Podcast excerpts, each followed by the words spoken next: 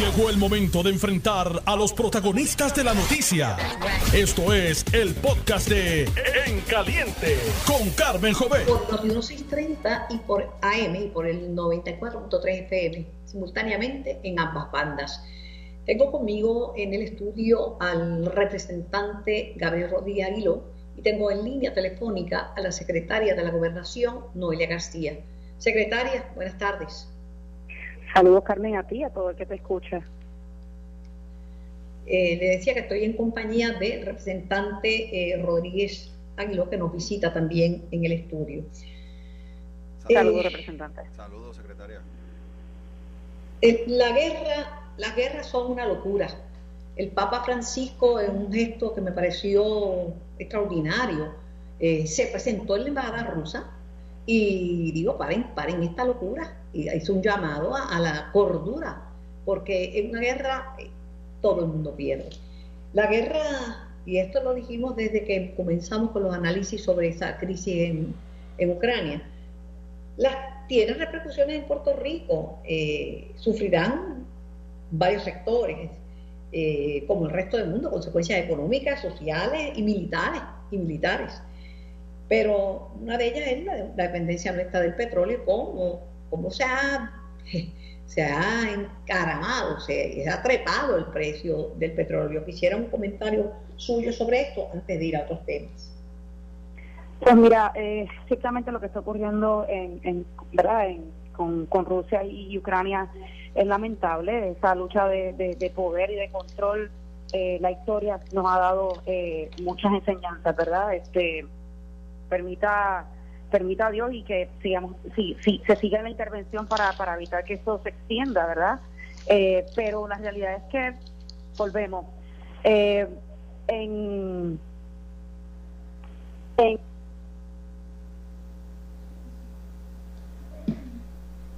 no le escucho secretaria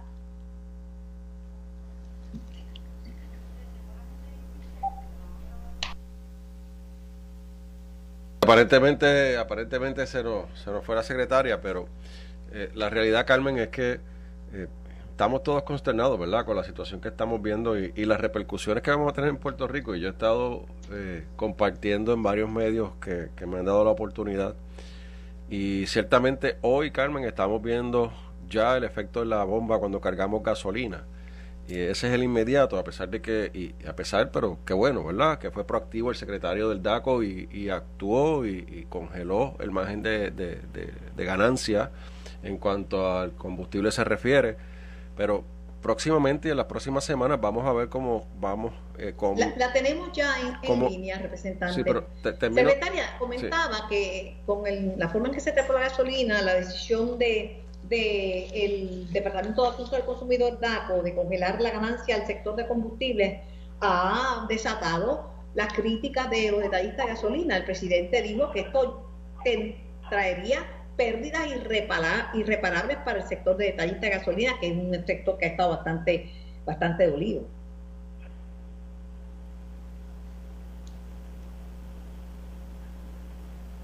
¿Me escucha, secretaria?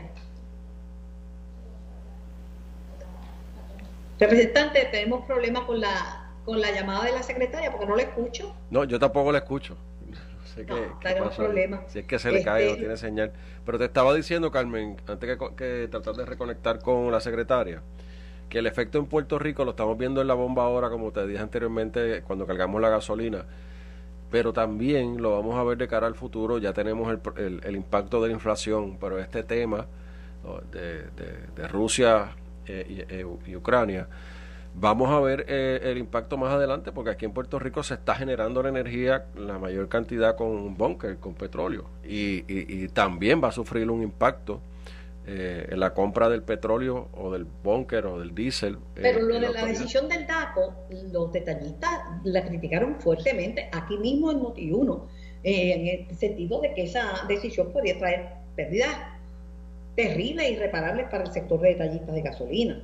Bueno, lo que pasa es que, que, tenemos que actuar porque hay detallistas que son muy responsables, la gran mayoría, pero hay otros que no.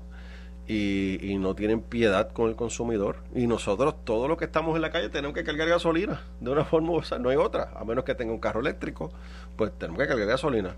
Así que el, el, secretario, eh, su deber es proteger al consumidor y lo hizo correctamente. Estuvo monitoreando todo el día cómo iba eh, comportándose el mercado cuando vio que comenzaron a subir los precios y también comenzaron a subir los precios en las bombas, en los letreros de los puestos de gasolina, tuvo que actuar, punto, y es lo correcto. Así que el secretario del DACO hizo lo correcto y, hay que congelar la ganancia del, de lo que es el margen de ganancia. No es que están poniéndole un precio y no importa qué, ¿verdad? Si le cuesta 10 dólares, eh, 90 pues, eh, dólares el litro al, al, al dueño del garaje, pues tiene un margen de ganancia, pero no puede ser abierto porque el costo ya de combustible de por sí es, es, alto. Así que hay que proteger al consumidor y son medidas que se toman transitorias para, eh, una vez se estabilice el mercado, pues eliminarlas y que continúe la competencia como es de costumbre en el, el mercado privado en Puerto Rico.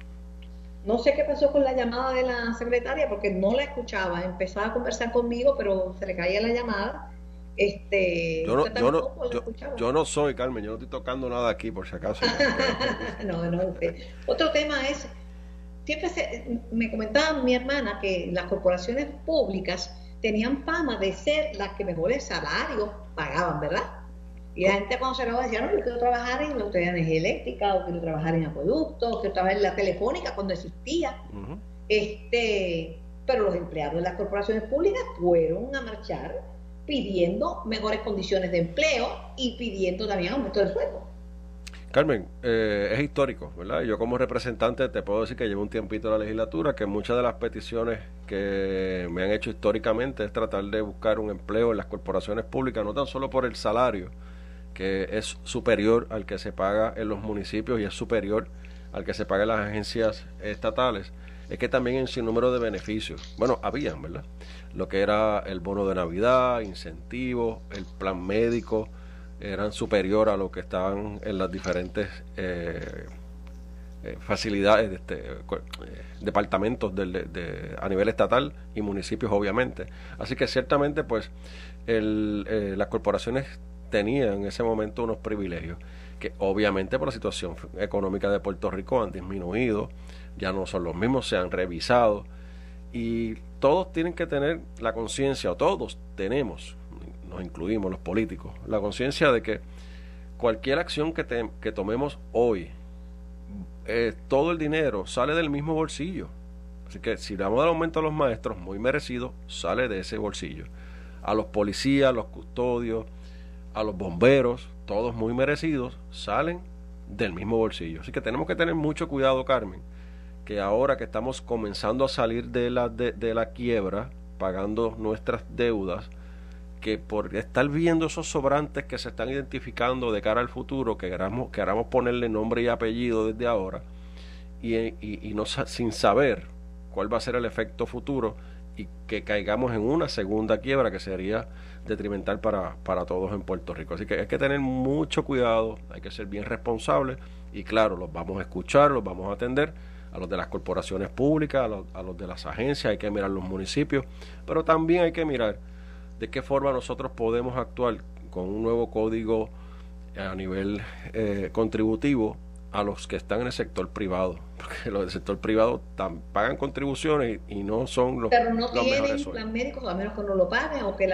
haya una compañía que se lo dé a algunos empleados, no tienen planes de retiro, a menos que uno no lo pague. Este, eh, eh, no, no, son las mismas condiciones que la del servicio público. Y no, y no necesariamente por estar en el sector privado tiene un mejor sueldo que en el sector público. No necesariamente. Así que también hay, que, hay que mirarlo. Cuando los maestros reclamaron los mil dólares que se los concedió el gobierno, el temor de las escuelas privadas que va a haber un éxodo de maestros de escuelas privadas que ganan menos que los maestros de, de, de, educación pública, de instrucción pública, que se haya un éxodo masivo para las escuelas. Me dice la mente maestra que ya tenemos a la secretaria. Secretaria, a ver si la escucho mejor ahora. ¿Me escucha, secretaria? Hoy ah. no, tenemos éxito no con la tiene suerte. de la gobernación. Me van a acusar a mí, Carmen, que soy yo que la estoy... No, no, no, eres tú. Mente maestra es mi testigo, que yo estoy solo acá tranquilo en la cabina, pero la, realidad es que eh, aparentemente su teléfono que tiene algún problema, no sé si es en el lugar donde ella está, están tratando, Carmen, en la cabina de, de, comunicarse. Mira, el, el tema de, del éxodo de maestros de la escuela privada para la escuela pública es una realidad. Y hay escuelas que son bien grandes, ¿verdad? Y que te pagan mucho de matrícula, pero hay muchas escuelas privadas que son chiquititas, que tendrían que aumentar la matrícula. De, algún bolsillo salen los aumentos. No, y, y, y, respondieron rápido algunos colegios, ¿no? Eh, anunciaron aumento de sueldo, pero anunciaron, también aumento de matrícula mensual, no costo anual solamente. Así que todo, todo lo, por eso yo te digo, Carmen, que nosotros tenemos que ser bien cuidadosos y bien responsables de las acciones que tomamos eh, eh, a nivel, a nivel económico con el presupuesto de gasto del gobierno de Puerto Rico, porque tiene consecuencias dramáticas, no tan solo a nivel de gobierno, sino del sector privado. Y otro tema que no se está hablando, pero yo lo traigo a la discusión, es que eh, la ley que le impone un arbitrio especial a la foránea eh, está siendo, ha sido cuestionado y está siendo cuestionado y hay unas conversaciones eh, con el gobierno federal, el gobierno de Puerto Rico, para, para, para tratar de salvar ese impuesto. Si ese impuesto, el crédito contributivo que reciben la foránea, que es peso a peso, ¿verdad? Lo que, lo que aportan aquí se lo reembolsan a nivel federal. Si eso no ocurre y esa ley es cuestionada y retada en el tribunal. Y Puerto Rico pierde ese caso, estamos hablando que son cerca de 1.6, 1.7 billones de dólares, lo dije con B, son 1.700 millones de dólares que no estarían ingresando al presupuesto de gasto del gobierno de Puerto Rico. Y por eso es que tenemos que ser bien juiciosos, cuidadosos y resolviendo estos asuntos primero antes de comprometer los fondos disponibles del gobierno de Puerto Rico. El gobierno, por eso uno de los temas que le quería plantear la secretaria, tiene un tostón en las manos, representante Rodríguez Aguiló, con el tema de los peajes. En el área metropolitana trabaja mucha gente que viene de la isla, porque aquí hay más fuentes de empleo, esa es la verdad. Hay pueblos que prácticamente no hay nada. Este, y el problema es que estamos hablando a 30 años. Y ahora habido una asignación millonaria del gobierno federal, lo anunció la comisionada residente, y otros fondos que vienen de la autoridad de carretera pero decir que van a aumentar por 30 años y, más de un 8% para mejorar las carreteras, eso no lo aguanta el bolsillo de un trabajador puertorriqueño. No, Carmen, y el gobernador Pedro Pierluisi y la administración ha objetado esa posición de la Junta de Control Fiscal, eh, no estamos avalando la misma. Eh, el gobernador no está avalando esa propuesta. Entendemos que con la actividad económica que se proyecta de aquí en adelante, es, pueden llegar a adicionar a lo que antes había, eh, se había estimado, cerca de mil millones de dólares, y eso, eso es suficiente para atender lo que la Junta está reclamando que se pueda, que se, que se, que se mire con, con, con este aumento de los peajes. Así que yo, yo espero que eso no ocurra, Carmen. Eh, si es por legislación, no, no tienen un, un minuto de break, ni un suspiro la legislatura si, son, si es por acciones administrativas, ya el gobernador ha dicho para récord que se opone a que se aumenten los peajes. No es el momento, no es el momento de hacerlo. Hay una inversión multimillonaria, multimillonaria, con los fondos de reconstrucción para las carreteras, las carreteras estatales, para los puentes, para todas estas carreteras que han sufrido. Pero, pero mira, el aumento en la gasolina, el aumento en la, la canasta básica de alimentos que está. La inflación. Si tú haces compras, digo, si tú coges el pan, tienes una ayuda. Hay gente que, que recibe porque le aumentaron los fondos del, del programa de asistencia nutricional, pero para el resto del país que no coge nada de eso, tú no compras nada. Tú llevas 100 dólares y no traes nada, o casi nada. Esa era una comprita de antes con 25 dólares, Carmen, es la realidad. Pues, pero eso no existe, no, existe, y ahora mismo no, no, hay espacio, no hay espacio, no hay ambiente. No hay espacio, no hay ambiente para esto. Y no lo, eh, no, lo avalamos, lo importante es que no lo avalamos. La Junta de Control Fiscal llegó a Puerto Rico diciendo que había que sacar más de 300 mil personas de la reforma de salud. Llegó aquí diciendo que había que votar empleados públicos, que había que bajar las pensiones. ¿Te acuerdas, Carmen? Y todo eso, y todo eso lo logramos combatir y fuimos efectivos y logramos, ¿verdad? El objetivo eh, un plan de ajuste de la deuda, pagar, comenzar a pagar la deuda, comenzar a salir de la, de la quiebra. Eh, y estas, nuevas pretensiones de la Junta, pues nosotros no lo estamos avalando, el gobernador no la está avalando. Hay que ver hasta dónde llegan esas conversaciones. definitivamente que ese aumento en los peajes por 30 años es parte del plan de ajuste. del plan de, ajuste, por eso es que aumentan las tarifas. Esto es el, el, plan que certificaron para la Autoridad de Carreteras y Transportación. Pero no, no, pues no, no, y no, no tienen, y no hay ambiente, no es el momento. Así que yo, yo, eh, hay que, yo soy de los que creo, y yo insisto en que tenemos que comenzar a que, o continuar, porque ya comenzó, pero continuar más agresivamente el desembolso de los fondos federales en cuanto a la reconstrucción de las carreteras, de los puentes, está ocurriendo. O sea, cuando uno va a Yauco, se está reconstruyendo un puente, allí lo puede ver todo el mundo. Hay un sinnúmero de carreteras que se están reconstruyendo en todo Puerto Rico, en el área de la montaña. En Antier estuvimos en, hace unos días en, en, Barranquitas con el alcalde, con Elliot el gobernador y un sinnúmero de proyectos que ya comenzaron, otros están por comenzar en Barranquitas. O sea, aquí hay un sinnúmero de, de construcción de carreteras estatales que no justifican un aumento porque el dinero está disponible con los fondos de recuperación. Que, tampoco es que el gobernador vaya a, atajarle el paso al aumento de los peajes, es lo que dice, que está buscando, que va a proponerle a la Junta alternativas en esa dirección, que se va a reunir eh, con con la Junta de Supervisión Fiscal eh, para certificar el plan de, de carretera y de importación, pero no dice el gobernador de dónde va a sacar fondos, cómo lo va a paliar, y tampoco sabemos si la Junta lo va a aceptar. No, por supuesto, la, la Junta tiene última palabra, esa es nuestra posición colonial, eso, eso es otro tema, pero ciertamente en, esto, en, en el asunto fiscal tienen la última palabra. Nosotros, la administración, porque me incluyo, no favorecemos el aumento de los peajes, hay otras alternativas se le puede demostrar a la Junta con todos los proyectos que ya están en diseño, los que están en subasta, los próximos que saldrán en, subasta, que existen los fondos para la reparación de las carreteras, que no es necesario este aumento y que se puede posponer. Para mí se puede descartar, ¿verdad? Vamos a usar la palabra posponer para el, para el proceso de negociación, pero la realidad es que se puede descartar. Si no tuviésemos los fondos, Carmen, si no tuviésemos nosotros eh, esta cantidad multimillonaria de fondos de reconstrucción, pues entonces quizás estaríamos contra la espada, la espada y la pared, pero no. Los fondos están disponibles, están ahí, es cuestión de sentarse con la Junta, demostrarle dónde están los proyectos. ¿verdad? Es eh, el estatus, aunque he escuchado legisladores como Jesús Manuel Ortiz que dicen que no es importante el estatus.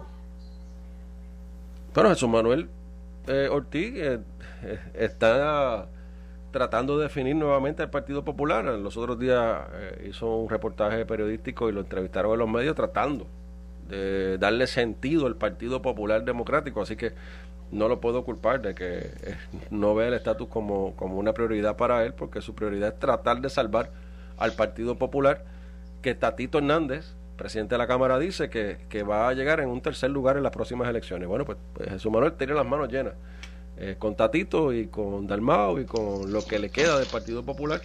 Nosotros estamos convencidos que es el mejor momento eh, para atender el tema del estatus. El ambiente está en el Congreso, hay que continuar llevando el tema, continuar, hay que insistir en que se atienda el problema del estatus. Hay un, una votación legítima que se hizo en Puerto Rico en el 2020, donde con el 53% la gente votó a favor de la igualdad para Puerto Rico y hay que hacerla valer y nos corresponde a nosotros. En honor a la verdad, José Luis Dalmao hizo buena su palabra. En este mismo programa dijo que esa, eh, eh, estaba convocando una mesa de diálogo sobre el estatus, que no se ha reunido todavía, que el proceso se ha dilatado, pero que esperan que se concrete este lunes eh, porque ha habido posposiciones por viajes y por otras causas de las personas que estaban invitadas a, ese caucus, a esa mesa sobre, sobre el estatus, pero dice que, que fueron, entre otras cosas, el COVID, el ataque cibernético al Senado, viajes y compromisos de las partes envueltas, pero que este lunes se van a reunir. ¿Cuántas excusas más, Carmen? ¿Cuántas excusas más increíbles? La, la realidad es que el Partido Popular, ellos están divididos. Eh, hay un grupo que entiende que, que no debe moverse, no tocar el tema, ¿verdad? Como Jesús Manuel Ortiz, entre otros, que, que vienen del ala de... Bueno, él no dice que no tocar el tema. en honor a la verdad, es lo que dice que hay otros temas más importantes. Por eso, que no es prioridad, pues está bien, pero no es prioridad para él porque él viene de, él viene de, de, la, de la mano de Alejandro García Padilla, que, que sabemos que, que creen en el status quo. Hay otros en el Partido Popular que entienden que hay que resolverlo y hay que resolverlo con la soberanía, mover a Puerto Rico hacia la soberanía, que aunque su máxima líder ya está descartado, bueno, fue descartada, no sabemos si, si regrese, Carmen Yulín, entre otros. Eh, ellos eh, pues, creen en la soberanía para Puerto Rico. Eh, ahí está también el, ex compañero Vega Ramos, que también perdió, así que fue descartado como funcionario, fue rechazado como funcionario electo. Así que ellos tienen sus problemas, nosotros estamos claros, nosotros queremos resolver el problema del estatus, tenemos la columna que más votos sacó en las pasadas elecciones fue la estadidad. Y se está haciendo el trabajo eh, por los delegados, por cinco delegados están haciendo el trabajo. Hay, hay unas, unas delegaciones extendidas que se están creando en diferentes ciudades y estados para llevar el mensaje y presionar a los congresistas ahora de cara a las elecciones de medio término en la Cámara de Representantes Federal. Y, yo veo, veo un movimiento positivo. Eh, Grijalva está hablando de que hay que presentar un proyecto para aprobación. No sabemos cuál, pero hay un proyecto que se va a presentar. Así que hay movimiento. Lo importante es que eh, ese movimiento eh, valide y respete la decisión del pueblo de Puerto Rico que, que Puerto Rico se convierte en Estado 50. dicen que no hay ambiente para la estadidad en estos momentos. No se sabe qué decisión va a tomar eh, el congresista Grijalba, por más apoyo que tenga el, el proyecto de Dan Soto y Jennifer González, eso no significa que eso se va a convertir en, que la estadidad está a la vuelta de la esquina. Hay, hay, hay conversaciones muy positivas eh, para enmiendas a esos proyectos. Hay que ver, ¿verdad?, eh, cómo el cabildeo continúa, el cabildeo que tiene pago por Tatito y pago por la Cámara de Representantes a 650 dólares la hora, entre otros, en, la, en el Congreso. Eh, qué tan efectivos pueden ser los que ahora ha contratado José Luis Dalmau, que vio lo que está pasando en Washington, corrió a contratar cabilderos también porque sabe que hay un ambiente extraordinario para resolver el problema del estatus, particularmente a favor de que el pueblo se exprese. Porque lo que nosotros queremos, Carmen, al final del día es que el pueblo se pueda expresar con el aval del Congreso. Y las alternativas van a estar ahí. Eh, el Estado Libre Asociado no existe. Eso es lo que establece la jurisprudencia, un estatus colonial y hay que resolverlo. Así que las definiciones van a estar ahí eh, y eso es lo que estamos peticionando, que, que, el pueblo se pueda expresar, que podamos votar con el aval del Congreso y el Congreso tenga la obligación de actuar luego de esa votación. Y en esa dirección creo que hay un buen ambiente. Bueno, y el presidente Biden ya tiene a su nominada, a su nominada para ocupar la vacante en el Supremo de los Estados Unidos, la jueza Ketanji Brown. Eh, es una jueza de unas credenciales excelentes, sería la primera afroamericana en sentarse en esa silla. No la conozco, no, no, todavía no he revisado su trayectoria, pero todo lo que he escuchado y he visto por encima es positivo. Le corresponde ahora al Senado con las controversias que tienen y las luchas que tienen pasar juicio sobre esta nominada. Yo tengo que decirte sobre el presidente Biden que estoy totalmente decepcionado. Creo que ha sido muy débil atendiendo a las situaciones que tienen que ver con la estabilidad mundial. Eh, lo hizo con Afganistán, que le costó la vida a un sinnúmero de soldados. Ahora lo veo muy débil con lo que está haciendo y cómo está atendiendo el tema de Rusia y Ucrania. Y eh, pues no sé si esto sea un movimiento para tratar de, de sacar, sacarse un poco el fuego de arriba eh, con esta nominación. Así que yo, yo estoy muy decepcionado de cómo ha procedido. Creo que ha lucido eh, en la historia como uno de los presidentes más débiles ante el mundo. Y eso no es lo que nosotros queremos que se proyecte eh, desde nuestra nación norteamericana. Bueno, eh, de todos modos, de todos modos, eh, yo digo, es un, es un buen nombramiento, es un buen nombramiento, pero Biden está buscando también mejorar la percepción que tiene entre el electorado, porque igual que estamos divididos, en Estados Unidos hay una división bien grande y no den por muerto a Trump. Uno podrá diferir de Donald Trump, pero hay muchísima gente que piensa como piensa él, por más que le parezca a usted absurda eh, eh, la, absurdas las expresiones de Trump o, su manera de ver, de ver las cosas. Definitivamente, eh, yo, yo no coincido con la, la, forma de ver la vida y cómo actúa Donald Trump. El Partido Republicano tiene un gran reto por delante también. de traer un candidato o candidata presentable en sociedad que pueda levantar y unir al Partido Republicano y toda esa periferia que está decepcionada por las acciones e inacciones del presidente Biden, pueda ese candidato o candidata del Partido Republicano ser atractivo o atractiva para sumarle votos y poder cambiar el rumbo que lleva la nación con el presidente Biden. Representante Rodríguez, que tenga un buen, excelente, un buen fin de semana. Gracias por su tiempo, gracias por su participación y por su opinión en nuestro programa. Gracias, Carmen. Siempre para igual para ti y mucha salud sobre todas las cosas. Gracias. Vamos a las informaciones. Tenemos mensajes de nuestros auspiciadores. Estás escuchando el podcast de En Caliente con Carmen Jovet de Noti 1630. Así mismo es, por el 630 y por el 94.3 FM, celebrando 100 años de la radio en Puerto Rico, el medio de comunicación más poderoso que existe. Y hemos estado contigo al 100, no importa dónde estés ni dónde vayas. Me acompaña el analista, amigo y también eh, comisionado electoral eterno del Partido Popular Democrático, Jorge Colbert. Saludos, Jorge. Saludos, Carmen. Eh, buenas tardes para ti y para los amigos Radio Escuchas de Noti1. Un placer estar en tu programa eh, nuevamente. Eso es una efeméride, igual el gusto es mío, una efeméride importante, los 100 años de la radio en Puerto Rico, uno de los primeros países en el continente en tener ese medio maravilloso que es la radiodifusión. Sin duda alguna, y la eh, aportación de la radio, no solamente en el diario Vivir, eh, sino en tantos momentos importantes eh, que ha vivido el pueblo de Puerto Rico. Recuerdo particularmente de, bien joven el, huracán Hugo cuando fue a, través de la radio, que básicamente nos informamos de todo. Eh, y ha sido un instrumento educativo y, de aportar en el debate de los asuntos importantes, así que sin duda es, un, es una fecha trascendental en la parte de la historia social del pueblo de Puerto Rico aunque hay muchos temas que tenemos que atender, el tema electoral está sobre la mesa. Primero, porque no, mm, la noticia de la semana ha sido la, alianza coligada que plantea eh, el líder de Victoria Ciudadana, Manuel Natal, y que suscribe el ex candidato a la gobernación por el PIB, Juan Dalmán. Eso ha sido tema de discusión en todos lados. ¿Y qué ha pasado? Con la revisión de la ley electoral. Vamos a hablar primero de la propuesta de, de la propuesta de Manuel Natal y luego de dónde estamos en términos de la revisión de la ley electoral. Bueno, en primer lugar, el, el coordinador del Movimiento Victoria Ciudadana, el licenciado eh, Manuel Natal, ha, ha, firmado, ha adelantado. ¿Usted no quiere decirle líder?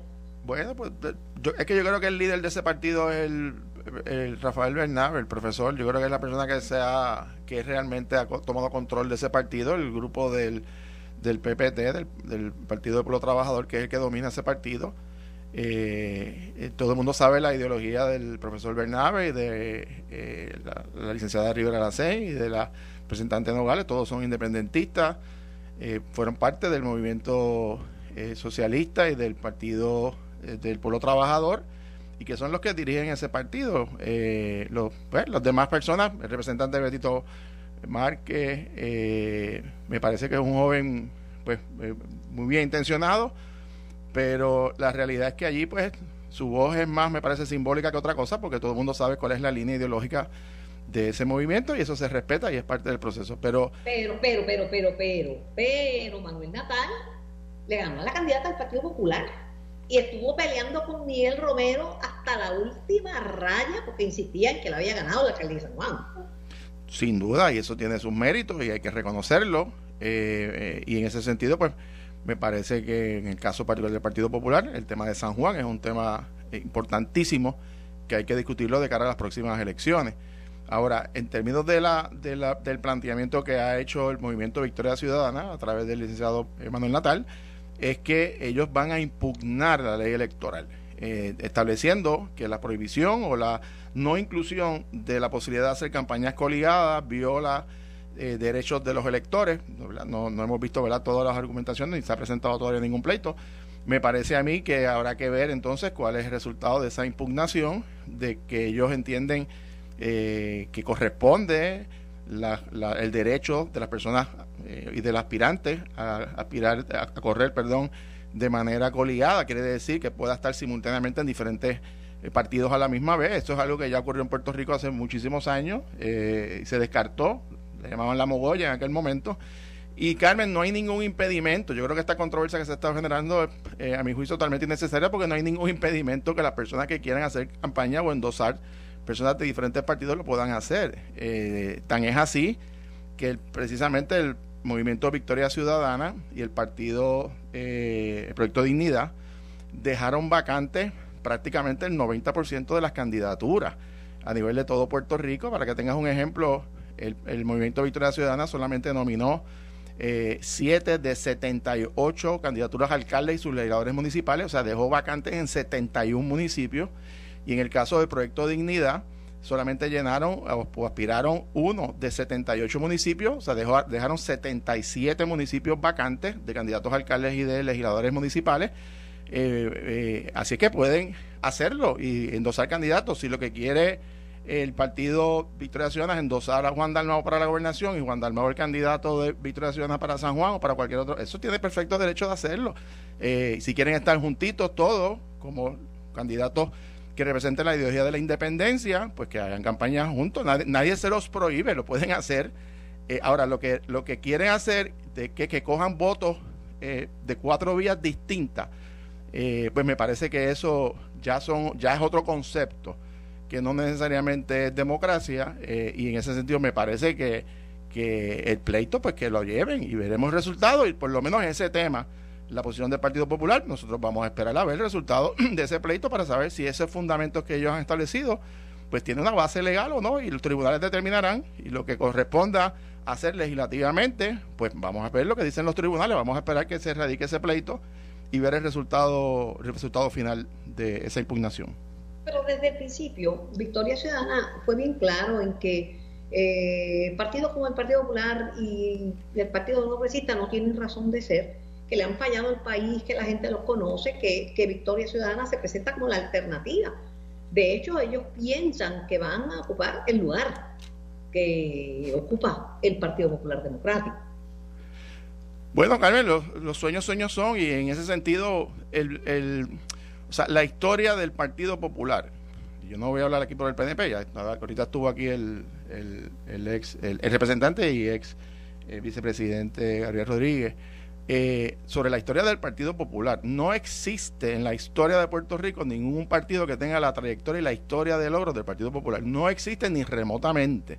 Eh, y ahí está la historia. Que el Partido Popular ha perdido y ha ganado elecciones, por supuesto. Eso es parte del proceso democrático. De hecho, el Partido Popular en esta última elección ganó 41 de los 78 municipios, ganó la Cámara y, eligió la mayor cantidad de miembros del Senado. Así que en ese sentido, el que diga que el Partido Popular fue derrotado, pues no, pues no lee los resultados electorales, porque el Partido Popular obviamente no ganó la gobernación ni la comisaría residente, pero a nivel de la isla, particularmente en los municipios, eh, ganó 41 eh, municipios, que es la mayoría de los municipios en Puerto Rico.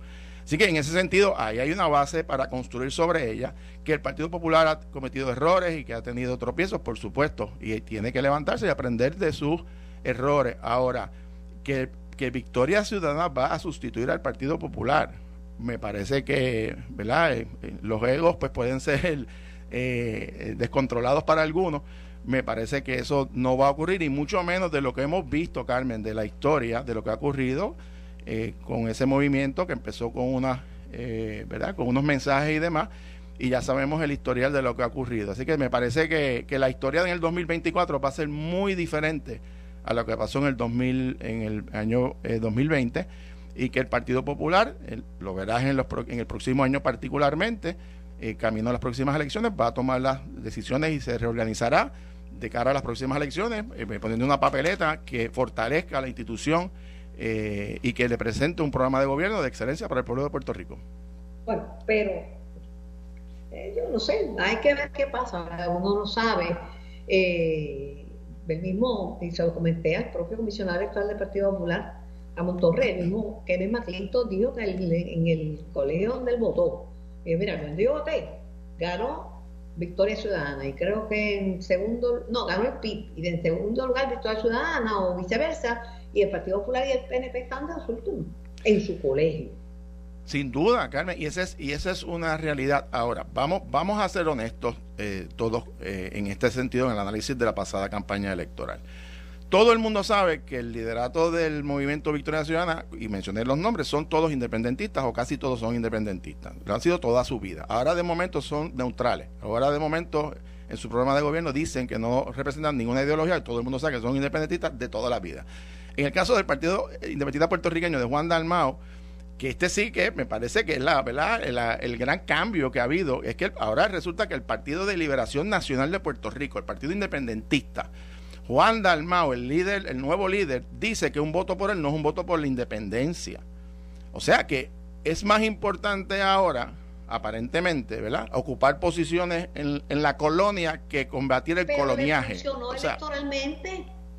Bueno, le funcionó electoralmente y la por supuesto, por supuesto, y por eso que están buscando excusas para no participar de las mesas de diálogo sobre el tema de estatus y verás que los dos partidos buscarán la primera excusa para zafarse. ¿Por qué? Porque el día que el candidato del PIB y de Victoria Ciudadana, de verdad, porque para llegar ese día, tengan que decir cuál es su ideología, que es independentista, verá que ese 12% o ese 13% o ese 8% que sacaron de voto institucional va a bajar a lo que siempre ha sido el 3%, ¿verdad? Entonces la manera de crecer políticamente es enterrar, es esconder la independencia. Eso no es hipocresía.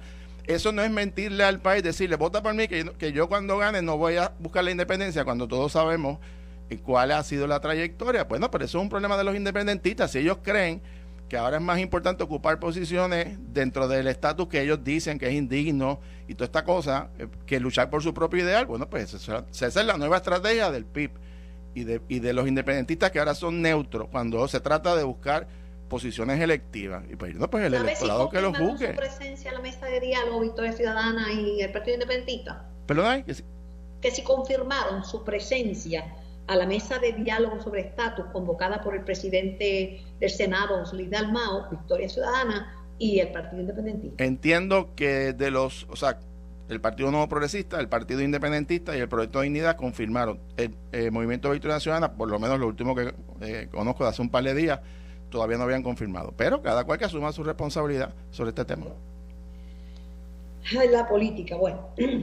eh, hay que ver qué dicen los otros líderes del Partido Independentista, ¿verdad? Porque a, lo mejor, si es el poder por el poder mismo, y si es que el fin justifica los medios, y el fin es la independencia, y el medio es la campaña electoral y la estrategia electoral. Pues, bueno, quizás esa es la estrategia, decir, no soy un voto por mí, no es un voto por la independencia, y cuando gane, voy a buscar la independencia. Bueno, la pregunta es si eso no es mentirle al país, ¿verdad? Yo creo que, o sea, yo creo que aquí ha habido una trayectoria de un liderato independentista que ha sido consistente. Aquí hubo figuras de la talla de don Juan Maribra, personas que, que, uno puede tener diferencia, pero que respetaba, de don Carlos Gallizá, de tantas personas que han sido, que fueron eh, personas verticales y que hablaron de frente. Ahora, venir con la excusa de que un voto por mí no es un voto por la independencia para ganar una posición, para entonces empujar la independencia, me parece que eh, el electorado merece más respeto. Y yo creo que debe ser honesto.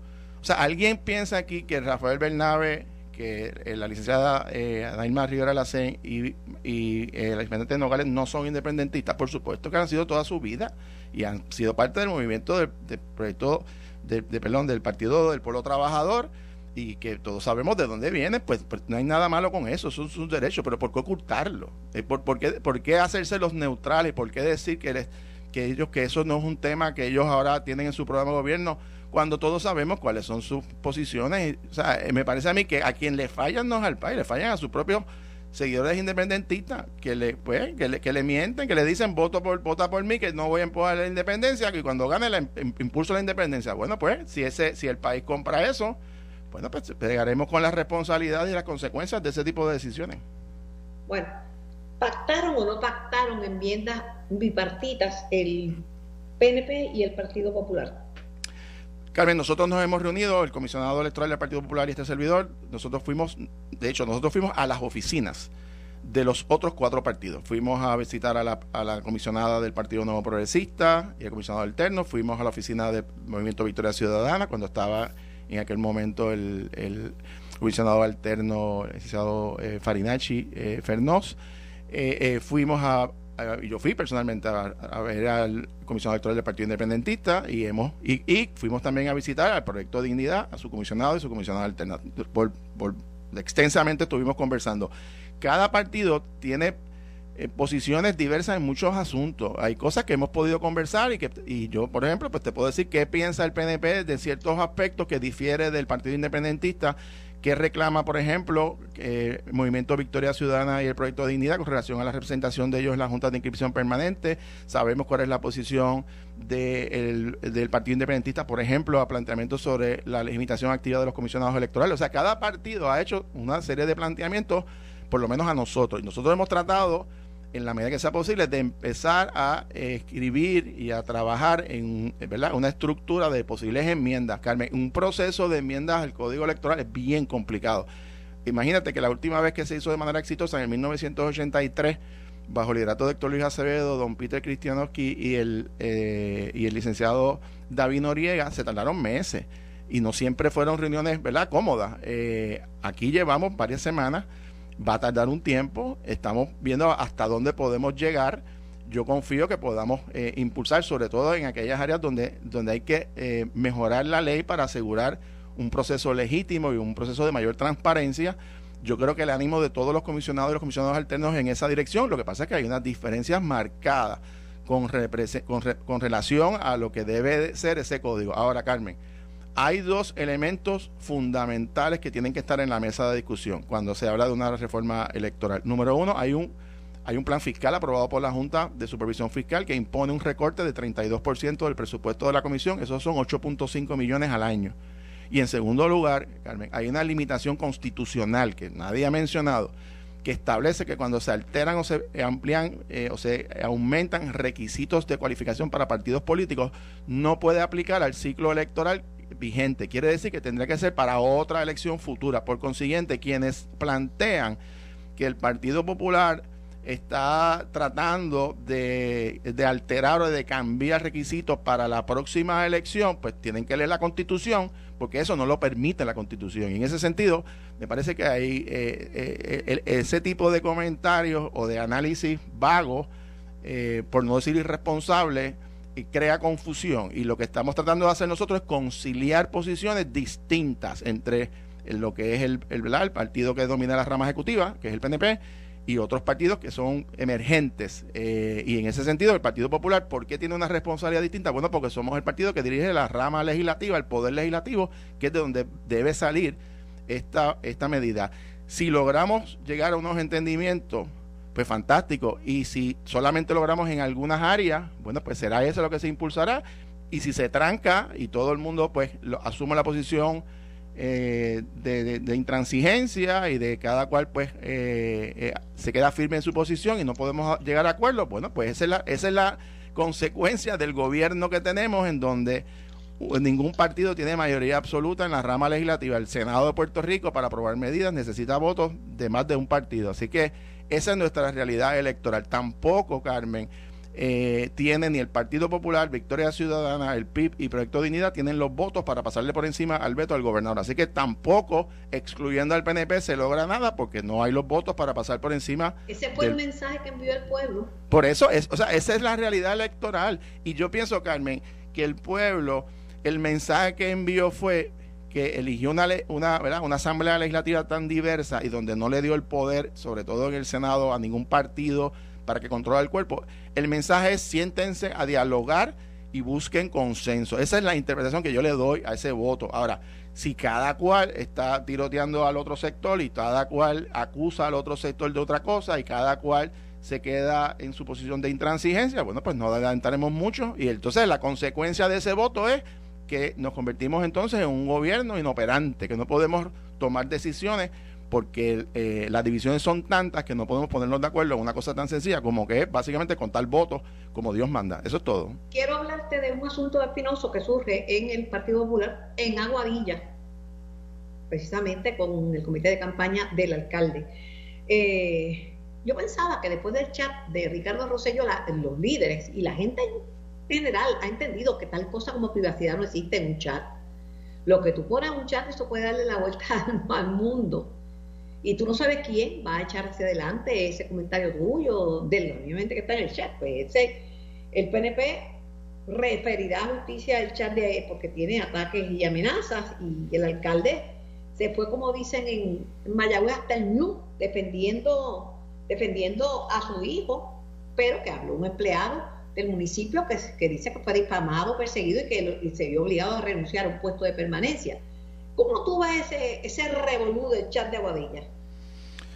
Bueno, Carmen, yo no he tenido oportunidad de leer todo la, ¿verdad? el documento que sé que, está impreso y demás, pero lo que... Em, y los audios. Y, los audios, y los audios eh, ahora, sí te digo lo siguiente. Eh, cuando una persona se refiere a otro ser humano, tiene que hacerlo con, el mayor respeto posible, sea quien sea, del partido que sea. No hay cabida para faltarle respeto a nadie, no importa de qué partido sea. Y cualquier palabra personalista, soez o de ataque, eh, eh, eh, sencillamente no se puede permitir, no, no importa de dónde venga o, o, contra quién sea. Es que la persona o las personas que hayan hecho referencia, me parece que lo prudente es pedir excusas lo antes posible, inmediatamente. Eso es lo primero. Lo segundo, pero Ricardo Rosselló fue, se presentó ante el público y pidió excusas por el chat y aún así las marchas eran pidiendo que se fueran y las mismas gente de su partido lo querían fuera. Bueno, claro, pero hay una enorme diferencia de un chat de unas personas que, que estaban en una campaña política que no ocupaban posiciones electivas de gobierno, que no estaban ejerciendo funciones de gobierno, a, a otras personas que en efecto ocupaban posiciones electivas o tenían posiciones como funcionario de gobierno y en ese sentido para una supuestamente porque yo no, no, tengo toda la información el líder de chat es el hijo del alcalde que había sido empleado en el Senado y que ahora es empleado de la Cámara de Representantes. Y, y, las declaraciones que vi del alcalde eh, eh, clarifican que ese chat o esas expresiones se dieron durante la campaña no cuando había ocurrido ya eh, ¿verdad? el resultado electoral. Pero irrespectivo de eso Carmen irrespectivo de cuando ocurrió si en efecto hay palabras eh, incorrectas de insulto, eh, lo que corresponde es solicitar una disculpa, que de ahí eso conlleve delito. Bueno, pues ya estamos hablando de palabras mayores y eso, pues los que planteen eso, posibilidad, pues tienen que probarlo. Uno de los audios que dice que si ven a, la, exalcaldesa Yanice Irizarry, si la ven en una carretera, le pasan con el carro por encima, ese tipo de cosas. Bueno, pues eso, que lo lleven a los foros y determinen si esa es la posibilidad de una comisión de un delito o si eso es una amenaza, pues no sé, honestamente. Pero mira, en lo de Ricky, en el, en el chat de, de Ricardo Rosselló, este, no, no se aprobó, no lo han usado a nadie de comisión de delito y sin embargo la censura pública fue enorme. Yo te lo digo como un dato. Claro, claro. Y, y por eso te digo, o sea, hay situaciones, una cosa es hacer una expresión pública que requiera una disculpa y una expresión. Otra cosa es que se le, hay un procesamiento criminal de la comisión de un delito, pues son dos, historias, dos, ¿verdad? dos, dos historias distintas. Eh, y eso pues está en los foros, es pertinente para determinar si hubo una, acción criminal, bueno, para que se investigue. Eh, pero me parece a mí que el, el, el, elemento o los elementos de juicio que tenemos hasta este momento, ¿verdad? Que son estas expresiones, pues me parece que en, un contexto de una campaña política, lo que corresponde es pedir excusas a las personas que, se manifestaron de esa manera, aunque fuese privadamente, si es de conocimiento público. Yo creo que, o sea, sobre todo, Carmen, tú sabes que en las campañas pues son eh, difíciles. Eh, eh, yo también viví campañas duras y recibí insultos. En mi casa de mi papá en la campaña de 1980, no sé si tú recordarás, tirotearon la casa de mi papá. o sea, en las campañas son épocas duras, difíciles donde se dicen cosas y ocurren cosas, eh, ¿verdad? Eh, que son lamentables en un proceso electoral. Pero hay que pasar la página, hay que seguir adelante y todo el mundo tomar conciencia. Las campañas en Puerto Rico, comparado con otras épocas, pues ciertamente han estado mucho más controladas y, han sido mucho más, eh, me parece a mí, respetuosas que lo que se ocurría en, en unas décadas mucho más convulsas en la década del 70 y del 80. Eh, así que no tenemos que regresar a esa, a esa, a esa época y yo creo que, es responsabilidad de todos los partidos y de todos los líderes eh, el mantener un clima de respeto eh, y podemos tener discrepancias, por supuesto, pero no hay que cruzar la línea, no hay que entrar en personalismo y yo creo que ese es el mensaje que el país que el país requiere de todo el mundo. te planteo este tema que creo que lo vamos a tener que continuar en el próximo segmento porque es amplio. El tema de las expresiones de Tatito Hernández, eh, todo el tema de la escolta, le salió el paso a, a, a y al gobernador, eh, que no son necesarias, dice Tatito, las escoltas. Segundo, Tatito pide de inmediato la salida de la Junta de Supervisión Fiscal. No es que tenga, sabe, la autoridad, porque tampoco es, no puede pedirle, pues una cosa es que pide otra que se vaya. Y dice que le hace daño a la legislatura. Eh, la querella por agresión eh, y alteración a la paz que puso el chofer al senador Javier Aponte Dalmau. Pues muy bien. ¿Lo comentamos ahora o cuando me hago la pausa? Bueno, la primera pregunta es, que ¿hay o no hay una, una guerrita verbal este, entre Cámara y Senado, aunque sean del mismo partido? Bueno, Carmen, históricamente siempre ha habido discrepancias entre la visión de un cuerpo legislativo con otro, eso lo hemos visto en todas las administraciones eh, y, es, parte del, del, proceso democrático, ¿verdad? Eh, nadie, nadie pretende callar a nadie. Eh, ahora, cuando se trata de asuntos de política pública, bueno, pues uno tiene que manejar a base de las realidades. En la realidad, cogiendo el primer asunto que, plantea la salida de la Junta de Supervisión Fiscal, hay un Estado de Derecho que se llama la Ley Federal Promesa, que establece unos criterios para la salida de la Junta. De esos, de esos eh, cinco criterios, o seis criterios que tiene, solamente se ha cumplido uno. Eh, establece cuatro presupuestos balanceados, consecutivos. Esto es bien importante, no solamente que son balanceados, que tienen que ser consecutivos. Quiere decir que si usted balancea tres presupuestos y el cuarto no, no es que le queda uno, es que tiene que volver a empezar. Eso es lo primero. Lo segundo, eh, tiene que eh, haber, tiene que regresar el gobierno de Puerto Rico al mercado eh, para poder tomar prestado, o sea, restituir su crédito. Ese, es el, ¿verdad? El, quinto paso que tiene que dar el, el gobierno y lo otro, obviamente, que quiere decir que tiene que eh, restablecer todos sus procesos decisionales eh, financieros, de tener un, sistema eh, mucho más eficiente de lo que ocurrió por décadas en Puerto Rico. De esos seis elementos o seis criterios, por lo menos, ¿verdad? y cinco de ellos son mandatorios en la ley, o sea, lo obligan la ley. Para salir la Junta de Supervisión Fiscal solamente hemos cumplido uno. Y, me parece a mí que vamos, ¿verdad? Esperamos que este año se apruebe el segundo presupuesto balanceado, esa debe ser la prioridad, pero yo no creo honestamente que el planteamiento de que se, se adelante la salida de la Junta va a tener eco en el Congreso porque todavía no hemos, primero, resuelto el, problema de la deuda, de la reestructuración de la deuda, nos queda todavía eh, energía eléctrica y carretera, y en segundo lugar, no hemos cumplido con los presupuestos balanceados. Honestamente, yo escucho al gobernador y a algunos líderes planteando que se va a la Junta la semana que el año que viene, eso no es verdad, eso no va a pasar y el Congreso no va a enmendar la ley promesa hasta que se den unos pasos en concreto. El que quiera vender otras cosas, bueno, pues fantástico, dígalo, pero la realidad todos sabemos es que el Congreso enmendar la ley para sacar la Junta cuando no hemos cumplido todavía el proceso de reestructuración de la deuda, me parece que es fantasioso. Esto fue el podcast de En Caliente con Carmen Jovet de Noti1630. Dale play a tu podcast favorito a través de Apple Podcasts, Spotify, Google Podcasts, Stitcher y notiuno.com.